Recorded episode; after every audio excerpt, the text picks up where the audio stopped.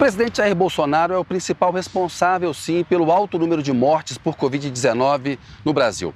As atitudes dele, sabotando o combate à pandemia, mataram mais gente é, no Brasil. Bolsonaro sabotou o uso da máscara, raramente a usa, sabotou é, o combate à pandemia, à quarentena, é, falou contra as vacinas, provocou aglomerações sem se preocupar com o mau exemplo que dá à população. Né? O sinal que vem da presidência da República é importante para conscientizar as pessoas. E Bolsonaro é alguém que preferiu espalhar o coronavírus no Brasil. Essa é a realidade. E aí ele se queixa é, de apelidos que recebeu porque receitou é, medicamentos sem comprovação científica para curar a Covid-19 e, mais grave ainda, medicamentos que poderiam agravar e matar um paciente. Por exemplo, no caso da cloroquina, pacientes com é, doentes com algum tipo de risco cardíaco. Bolsonaro, numa live no Facebook na quinta noite, ele se queixou da zombaria com apelidos. Vamos ver o que ele disse. É igual alguns vão para a zombação, capitão cloroquina, deixa de ser otário.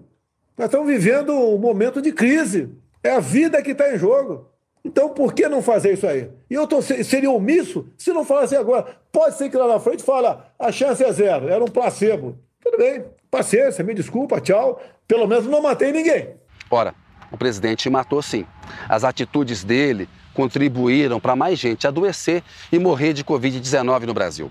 Bolsonaro fala isso agora, tentando fugir da responsabilidade pelos atos é, que cometeu, pelos, pelos atos insanos durante a pandemia, a fim de tentar escapar do impeachment. Uma possibilidade que se enfraqueceu de fato com os resultados para as eleições na presidência da Câmara e do Senado. Bolsonaro agora tem dois aliados no comando dessas casas. Arthur Lira, do PP de Alagoas, é o presidente da Câmara e o senador Rodrigo Pacheco, do DEM de Minas Gerais, vai comandar é, o Senado.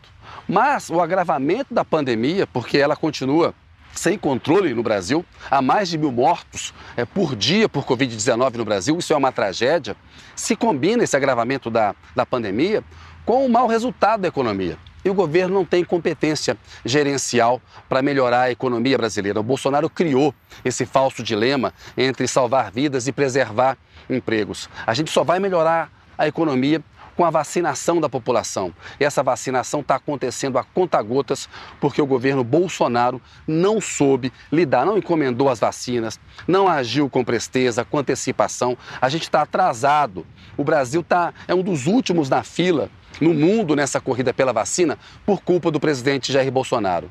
E isso vai ter reflexos em 2022. Para 2022, quando haverá disputa é, presidencial, está pintando um cenário no qual o Bolsonaro pode até ser o candidato mais forte desse campo aí que vai da, da centro-direita, direita a extrema-direita. Os resultados das eleições no Congresso enfraqueceram as chances do governador de São Paulo, João Dória, que é do PSTB, porque o Dória apoiou junto com Rodrigo Maia, do DEM, o Baleia Rossi, do MDB, e foram todos derrotados pelo Bolsonaro e pelo Arthur Lira. E também enfraqueceu a, a, a, possibilidade, a chance de o apresentador de TV, Luciano Huck, ser candidato à presidência da República.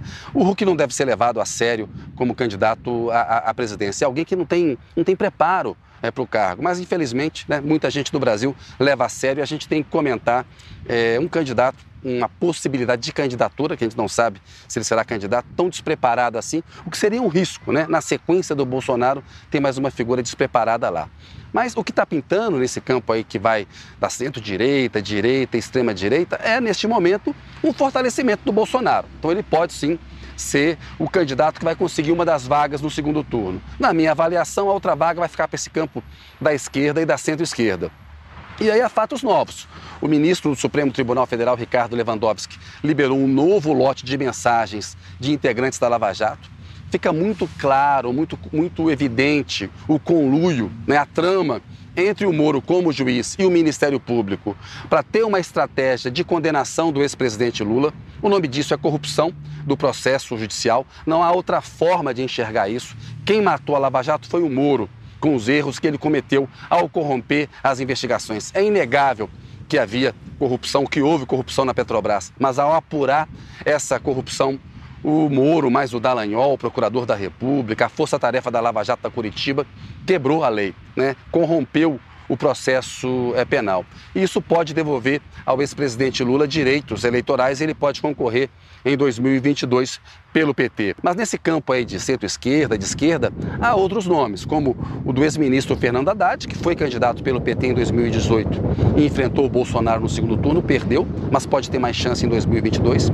Tem o ex-ministro Ciro Gomes do PDT, que tem batido muito duro no Bolsonaro, feito um contraponto muito duro ao Bolsonaro, apostando numa polarização. O Ciro está nesse jogo. E ainda o, o, governador do Maranhão, Flávio Dino, do PCdoB, que tem se apresentado como uma alternativa. Portanto, está pintando um cenário em que Bolsonaro, ou o nome da centro-direita, mas hoje o mais forte é o do Bolsonaro, a conjuntura indica isso nesse momento, contra o nome aí da esquerda e da centro-esquerda. Aí vamos ver o que vai acontecer depois é, do pior governo da história do Brasil, que é como deve ser classificada a gestão Bolsonaro. Esse é o comentário da semana, um abraço e até a próxima.